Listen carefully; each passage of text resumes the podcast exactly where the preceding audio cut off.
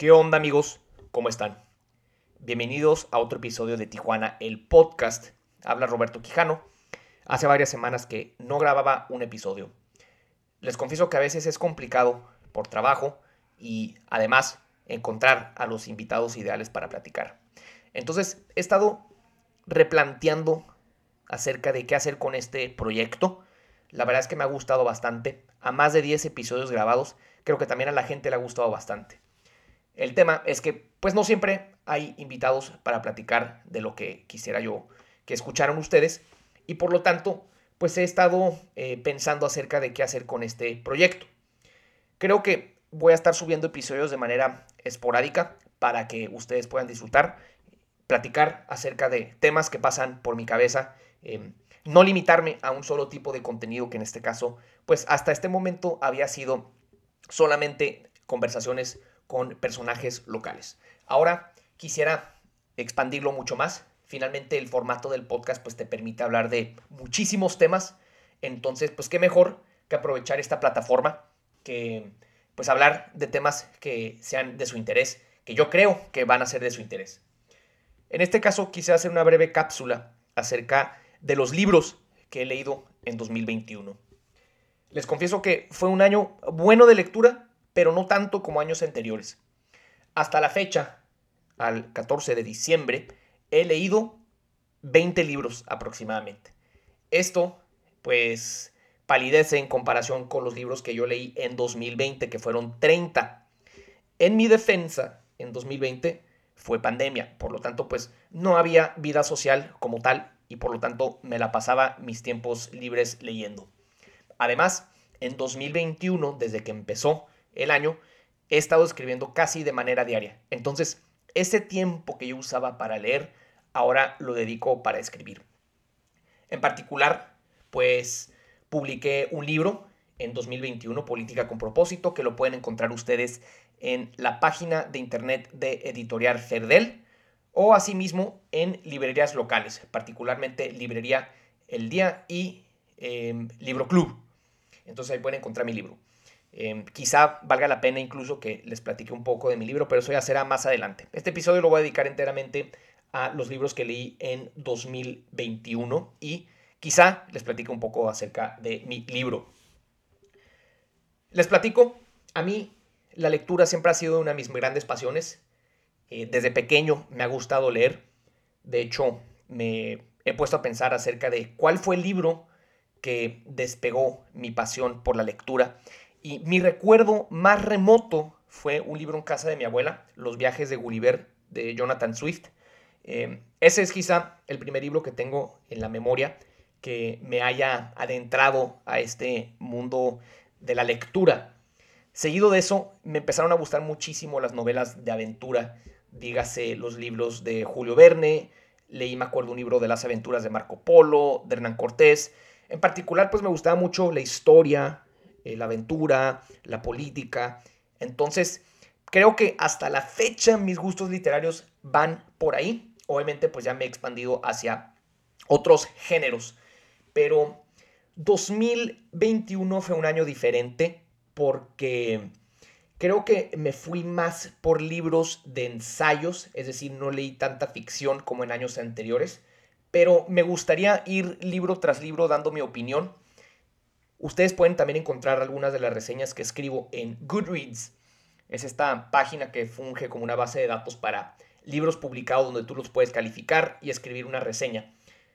En años anteriores yo escribía reseñas de libros, pero la verdad que, pues por mi diario que hago todos los días, la columna que escribía y por mi libro, pues ya difícilmente me daba tiempo para escribir reseñas. Es algo que planeo retomar yo para el 2022. Pero comenzamos.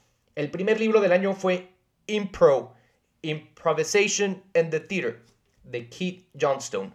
Este libro lo encontré en Twitter, me lo recomendaron ahí varias cuentas y lo busqué. Es un libro difícil de encontrar. Se lo recomiendo mucho a todas aquellas personas que están interesadas en mejorar en el arte de la improvisación.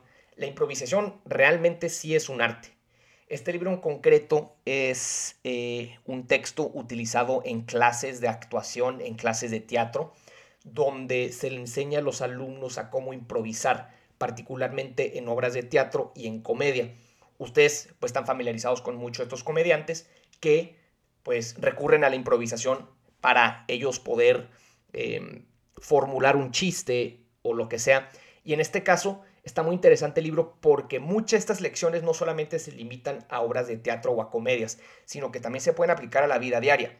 Tú, por ejemplo, pues en el trabajo tienes que presentar muchas veces de manera improvisada, entonces te pasan al frente y tú pues estás ahí muriéndote de pena porque no sabes qué decir. Bueno, este libro te da varios consejos acerca de tú qué puedes hacer para improvisar en esas situaciones, cosa que yo encuentro pues bastante em, positivo, dado que pues tú siempre debes de tener una buena habilidad comunicativa pues para presentar cualquier tipo de ideas. Y también habla acerca de un tema muy interesante que son las máscaras, ¿sí? Em, las máscaras a lo largo de la historia del humano pues han sido usadas para diferentes rituales, sean espirituales, religiosos, culturales, sociales, lo que sean. Entonces, em, el tema aquí es que la, una vez que una persona se pone una máscara, asume un rol totalmente diferente. Es una persona totalmente diferente. Si te pones la máscara de un, de un demonio, un diablo, em, pues vas a tú estar poseído por cualidades demónicas y demás. Entonces, se me hace algo sumamente interesante. Eh, le recomiendo ese libro. Segundo, Win Bigly, Persuasion in a World Where Facts Don't Matter, de Scott Adams. Este libro llegué también por él vía Twitter. Me gusta mucho este Scott Adams, cómo escribe en redes sociales, aunque este año se volvió medio loco con el COVID y todo eso. Pero este libro habla acerca de las estrategias de persuasión que usaba Trump. Em, pues como ustedes sabrán, Trump tenía un estilo de persuasión muy particular, entonces muy propio de, nuestros tiempos. Usaba redes sociales, un lenguaje muy simple, muy sencillo, que cualquiera podía entender, em, el arte de lo ridículo, el arte de lo, em, de lo shocking, como dicen habla de acerca de todo eso. Entonces, si están interesados en desmenuzar el cómo funcionaba la comunicación de Trump, se lo recomiendo. Em, francamente, pues yo sí soy un admirador del estilo comunicativo de Trump. Creo que eh, su ascenso al poder será estudiado por libros de historia y demás durante siglos. Él surge como un fenómeno extraño, totalmente ajeno en 2015 y se abre paso en la política. Le gana a grandes dinastías como fueron los Bush, los Clinton y pues todo el establecimiento político de Estados Unidos. No estoy diciendo que estoy totalmente de acuerdo con sus políticas, en lo económico sí, pero eh, nadie puede negar que tiene habilidades persuasivas y que pues por algo ganó una elección y la segunda pues la perdió. Pero le recomiendo mucho ese libro, también me gustó. El tercero fue Influence, The Psychology of Persuasion de Robert Cialdini, que pues básicamente también habla acerca del arte de la persuasión y menciona pues ahí en sus capítulos ciertos consejos de cómo tú puedes ser una persona más influyente, más persuasiva.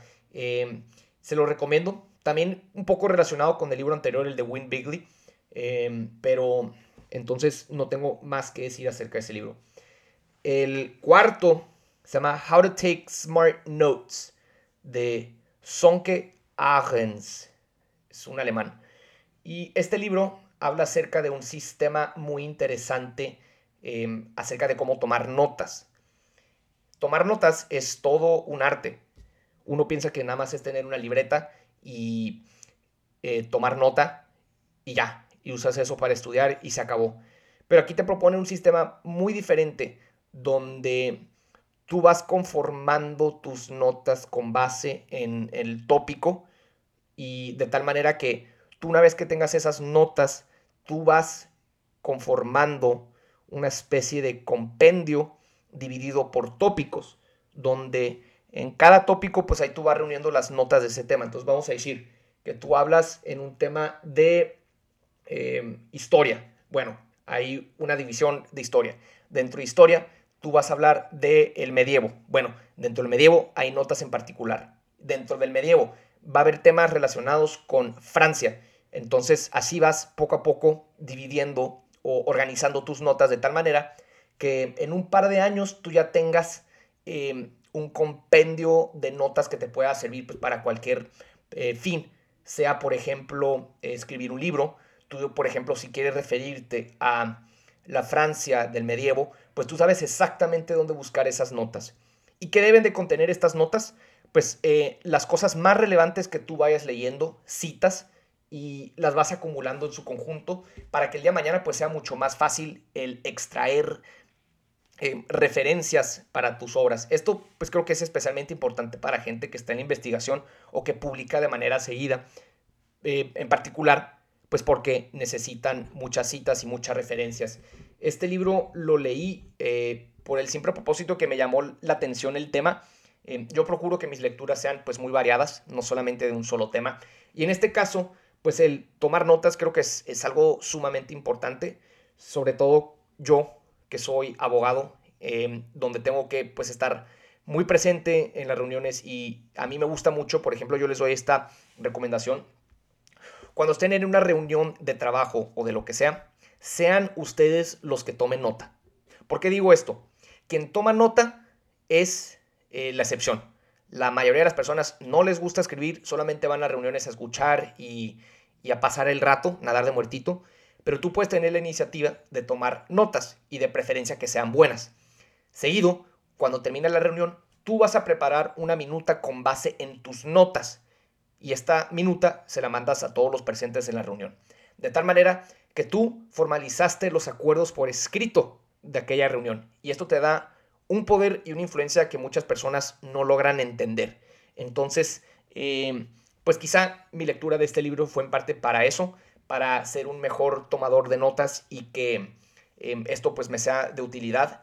Y no lo hago solamente pues como una manera de controlar la agenda de una reunión, sino porque eso te da un valor agregado. El día de mañana que te busquen para algún trabajo o lo que sea, pues tú puedes presumir que eres un buen tomador de notas. Creo que es una habilidad bastante necesitada en cualquier organización humana, sea empresas, eh, gobierno, eh, lo que sea. El siguiente libro, uff, este sí fue un librazo. The Black Swan. The Impact of the Highly Improbable. De Nassim Taleb.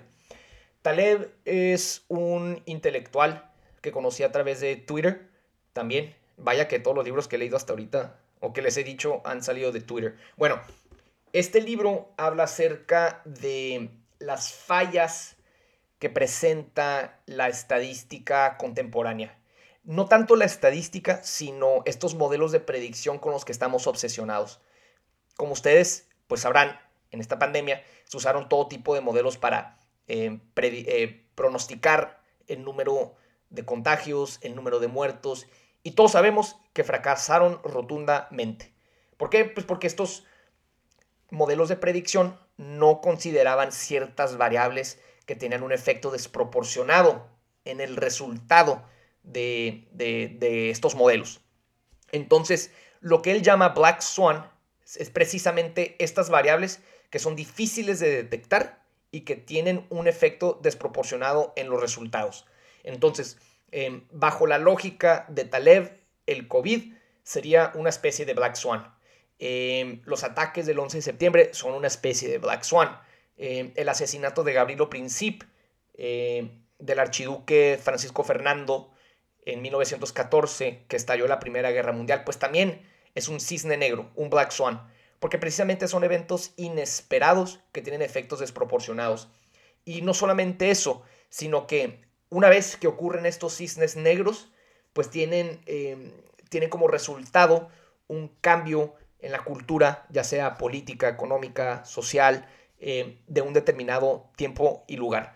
Entonces, em, Aquí la importancia, lo que destaca Taleb, es el tu poder saber detectar estos cisnes negros. Porque eh, si nos aferramos solamente a estos modelos de predicción que nos digan hacia dónde vamos o dónde vamos a estar, pues difícilmente vamos a estar protegidos de estos Black Swans. Entonces, para esto tú tienes que construir sistemas que sean capaces de amortiguar el efecto de los Black Swans. Y eso habla más en su otro libro que se llama Antifrágil, el cual todavía no leo, pero me gustó bastante, sobre todo porque yo en la maestría llevé muchas clases de estadística y fue un tema que me fascinó. Yo siendo abogado de formación, pues se me dificulta entender todos estos términos estadísticos, pero este libro te lo pone en términos muy prácticos y te explica muchas de las fallas de los actuales modelos de predicción. Y me llama la atención porque, por ejemplo, yo en la maestría tomé una clase de econometría, que es básicamente estadística aplicada, en donde eh, pues tú utilizabas o creabas un modelo conformado por ciertas variables para predecir un resultado. Por ejemplo, em, el efecto de un año de educación en los ingresos de una persona. Ah, bueno, pues entre más años de educación, mayor el ingreso. Obviamente, pues esto puede tener em, retornos decrecientes. Eh, no necesariamente quien estudie más siempre va a ganar más. Pero bueno, eso es otro tema. El, asunto es que em, el libro pues te pone casos prácticos y te ofrece una alternativa para que tú te pongas a pensar eh, de qué manera tú puedes detectar cisnes negros en tu vida y poder em, trabajar con ellos, porque siempre van a existir, es parte de la naturaleza humana eh, y no solo eso de la naturaleza en general, un huracán, un tornado, em, el cambio climático, lo que sea, pues son cisnes negros, porque no están en nuestro radar, sin embargo, pues tienen efectos desproporcionados en nuestras vidas. Entonces se los recomiendo mucho. Luego tenemos Bronze Age Mindset, The Bronze Age Pervert. Este es otro libro que encontré en Twitter. Qué cagado que todos los libros que leí este año provinieron de Twitter. Este libro en particular eh, me gustó mucho porque es como una especie de manifesto eh, escrito por una cuenta, un seudónimo en Twitter que se llama eh, Bronze Age Pervert, que de hecho ya fue eh, ¿cómo se llama? Removido de Twitter porque pues tenía algunas posturas ahí medio radicales con las cuales algunas yo eh, compagino, pero pues ahí retó demasiado eso de la libertad de expresión que se permite en la red social. Eh, pero este libro me gustó porque retoma muchas de las enseñanzas clásicas, particularmente de lo griego y de lo romano. Por eso habla de, de la era de bronce, el Bronze Age, que pues en particular pues habla de la antigüedad, donde pues existían todos estos valores como eh, la valentía, el honor, el, todo esto relacionado con, con virtudes eh, de la guerra. Entonces, pues discute cómo existe una crisis hoy en día de masculinidad, cómo nos han quitado esa, esa parte de, nuestro, de, la búsqueda, de la gloria, del honor, de, todo eso que antes pues el humano encontraba a través de, la guerra. Ese es un tema que a mí me fascina. Em, William James, un escritor americano, habla del el equivalente moral de la guerra. A lo largo de los siglos, pues el humano, particularmente el hombre, era enviado a la guerra, era conscripto, es decir, era obligado a ir a la guerra, pero a su vez, pues también iba en búsqueda de una mejor vida, una vida de aventura, una vida en búsqueda de la gloria, y la guerra era la única avenida en la cual la podía lograr. Hoy en día carecemos de un eh, equivalente moral de la guerra en el sentido de que, pues dado que casi no hay guerras, obviamente hay guerras en Medio Oriente, en América Latina, pues también y lo que sea, pero no hay una guerra en donde se busca activamente la gloria. Entonces, por ejemplo, uno piensa en los espartanos, en los atenienses, en los romanos, y pues eran civilizaciones construidas alrededor de estos valores de, del honor, de la gloria, del heroísmo, de la masculinidad.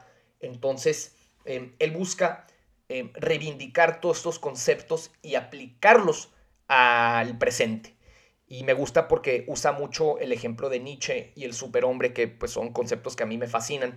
Entonces, eh, vale la pena que lean ese libro. Es un libro que me gustaría que leyeran eh, los hombres en particular porque pues da eh, ciertas, ciertos mensajes promoviendo la salud física, el, el, practicar deporte, ser atlético, ser un pensador, ser un hombre completo, que creo que son valores que pues se han perdido hoy en día por todo este tema de que pues ahora es malo decirle a alguien que, que estar obeso es malo y ese tipo de cosas. Entonces, eh, pues es un libro, eh, no es para todos, usa un lenguaje muy complicado, pero pues yo he estado metido en ese mundo de Twitter por muchos años, entonces entiendo.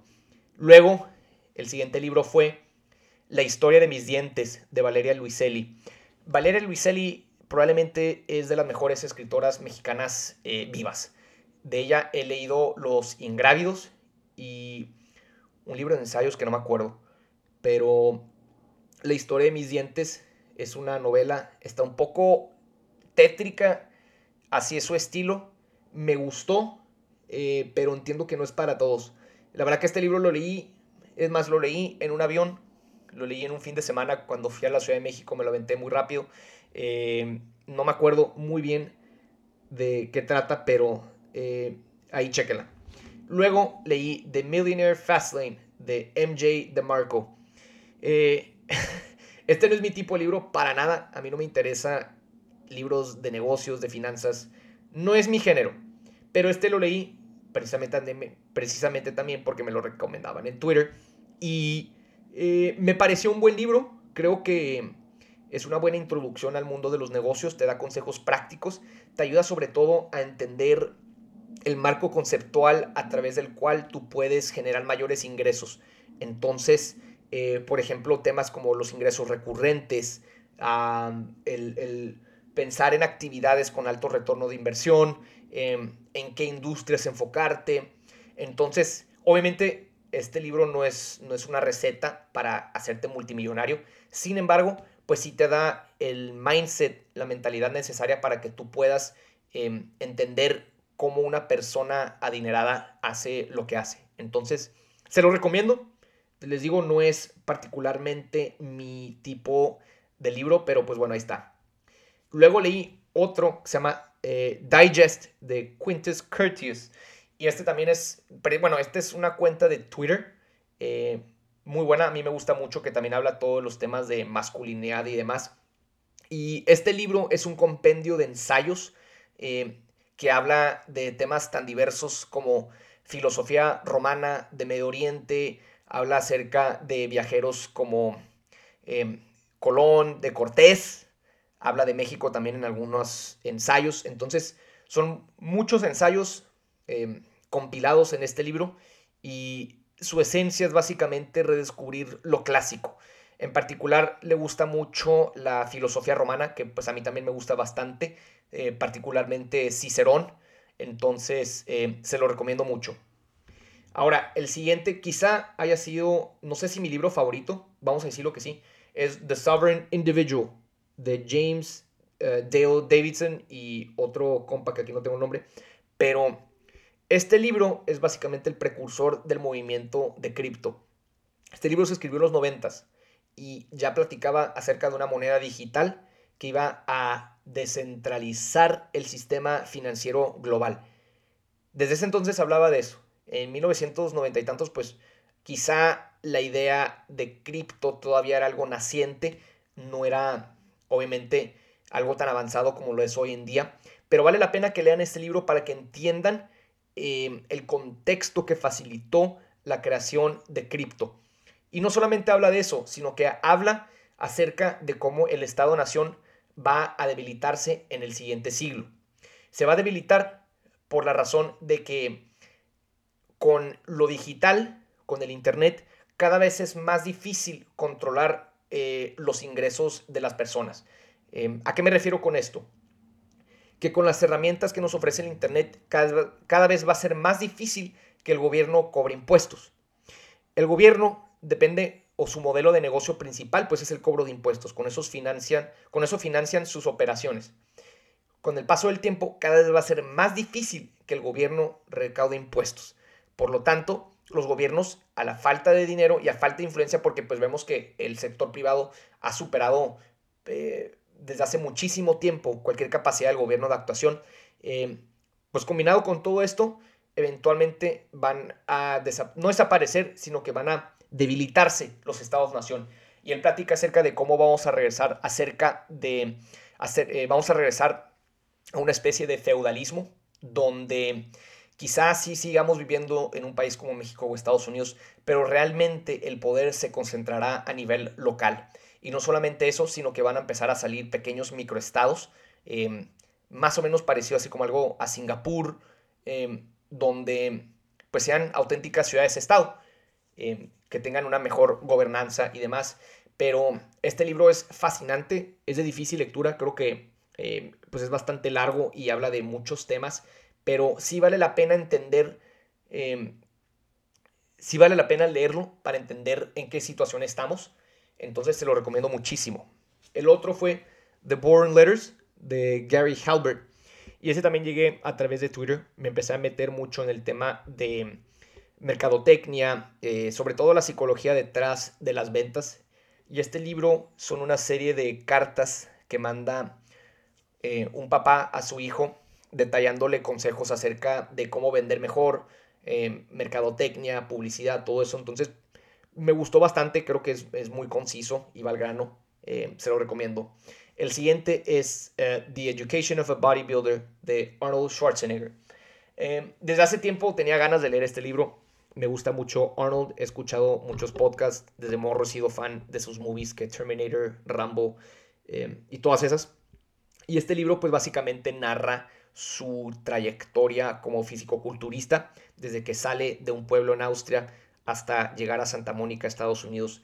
Entonces me gustó bastante, sobre todo porque yo ahorita estoy muy metido en ese rollo. No quiero ser físico-culturista, pero sí aspiro a tener em, pues un cuerpo em, de élite, tener una musculatura marcada y todo eso. Entonces em, le recomiendo ese libro. Me gustó bastante, muy sencillo. Da tips ahí acerca del gimnasio, de dieta, de mentalidad y las grandes lecciones que el gimnasio te puede dar en la vida. El siguiente, The Psychology of Money, de Morgan Housel. De igual manera, llegué a este libro vía Twitter.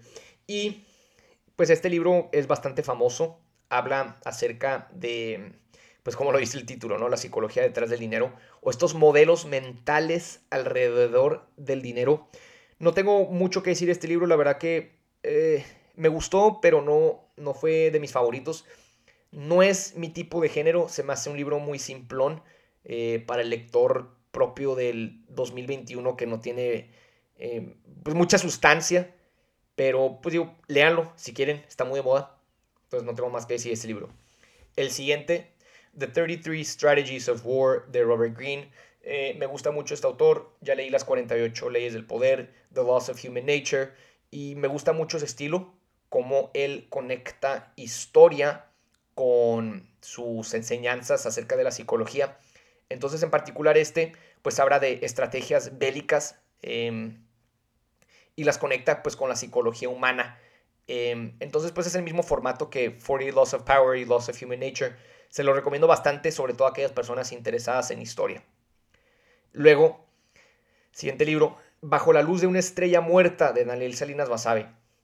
A este libro llegué porque el escritor Daniel me lo obsequió hace unos meses em, en agradecimiento a que lo invitamos a presentar mi libro él fue uno de los que eh, presentó mi libro. Él ha sido eh, un factor muy importante en el desarrollo de mi, de mi pasión por la escritura. De hecho, yo cuando publiqué mi primer columna en el Z, cuando tenía 21 años, ya hace 7 años, él fue de los primeros en hacerme observaciones muy pertinentes que hasta la fecha eh, sigo, siendo uno de los principales consejos que me dio leer tu texto en voz alta.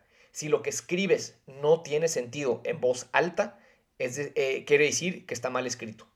Entonces para mí ese consejo ha sido muy importante, entre otros que me dio, pues para ir puliendo y cada vez ser un mejor escritor.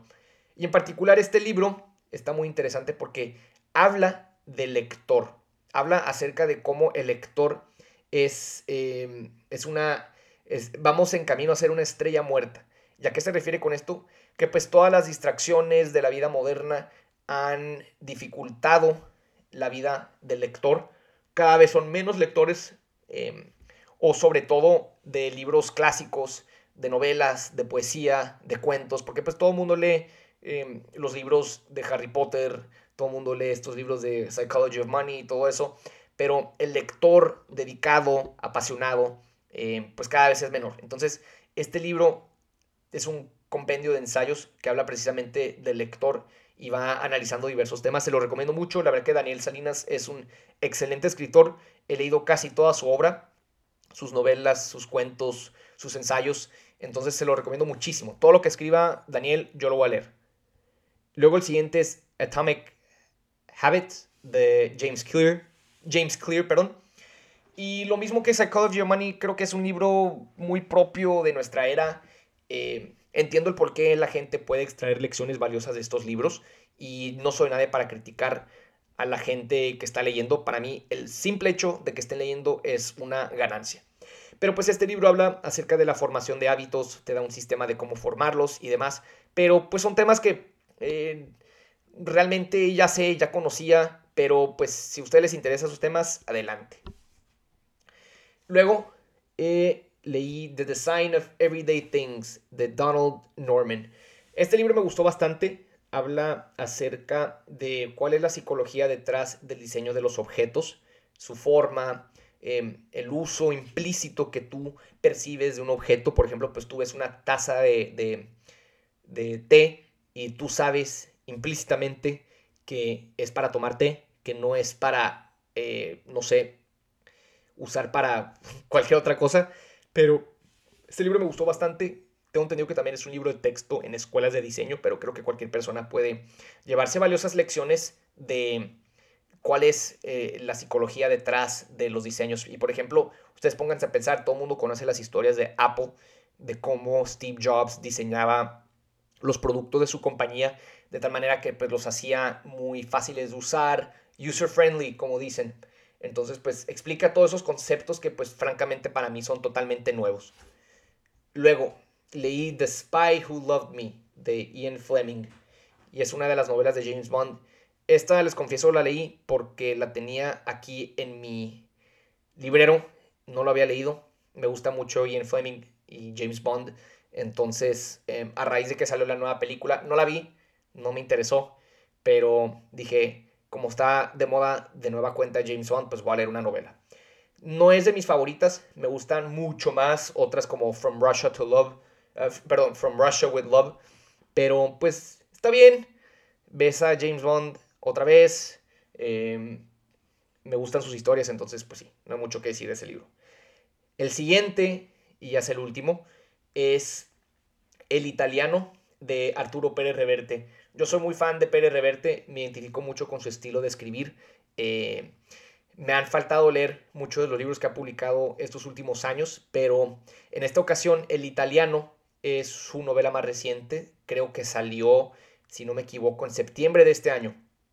Se la recomiendo mucho, eh, es una historia fascinante, habla acerca de un grupo de buzos italianos durante la Segunda Guerra Mundial, que en 1942 ellos estaban basados en, en Algeciras, España, y su misión fue derrumbar la mayor cantidad de buques petroleros británicos que estaban en Gibraltar. Si ustedes no saben, Algeciras y Gibraltar son em, dos ciudades que están básicamente en la misma bahía, están a una muy corta distancia.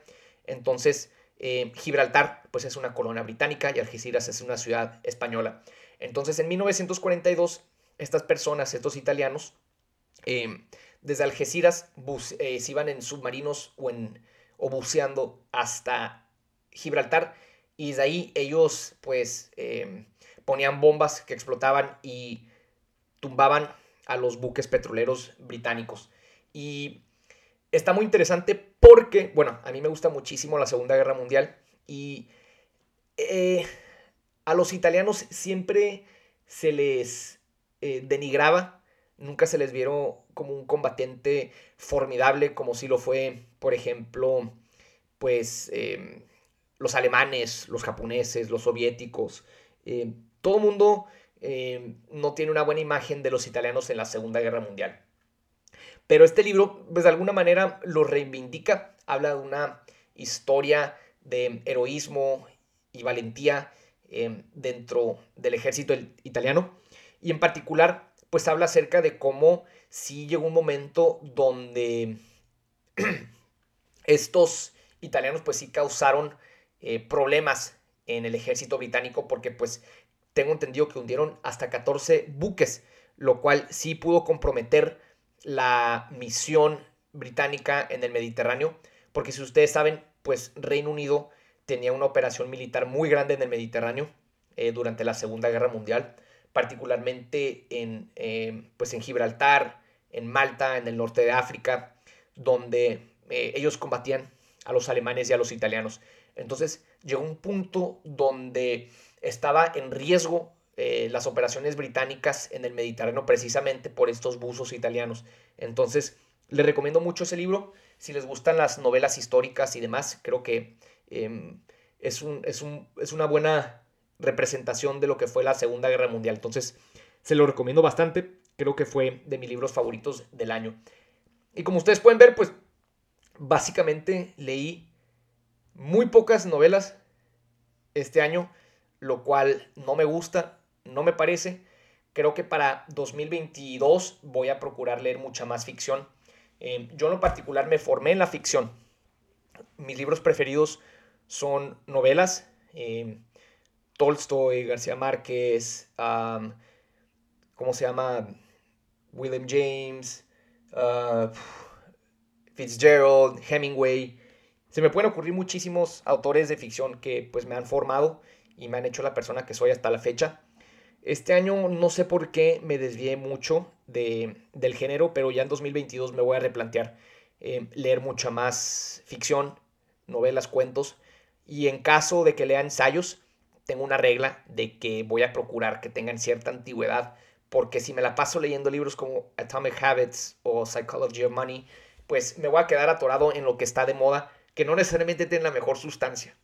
Em, en particular, los ensayos, los libros de ensayos deben de sujetarse a, a, las, a la prueba del tiempo porque muchos de estos libros pues están de moda y no pasan de que en 10 años ya no sean famosos porque salga otro idéntico. Entonces, pues mi misión será leer principalmente ficción y en caso de que no, pues que sean libros pues mucho más antiguos. Y estos pues que sean de historia, filosofía eh, y demás. Pero pues así está la cosa, señores. Hasta aquí la dejo. Espero poder grabar más episodios para platicarles acerca de estos temas que a mí me apasionan muchísimo. Eh, nos vemos en el siguiente episodio, ya sea con o sin invitado. Pero muchísimas gracias, les deseo lo mejor en estas fiestas decembrinas.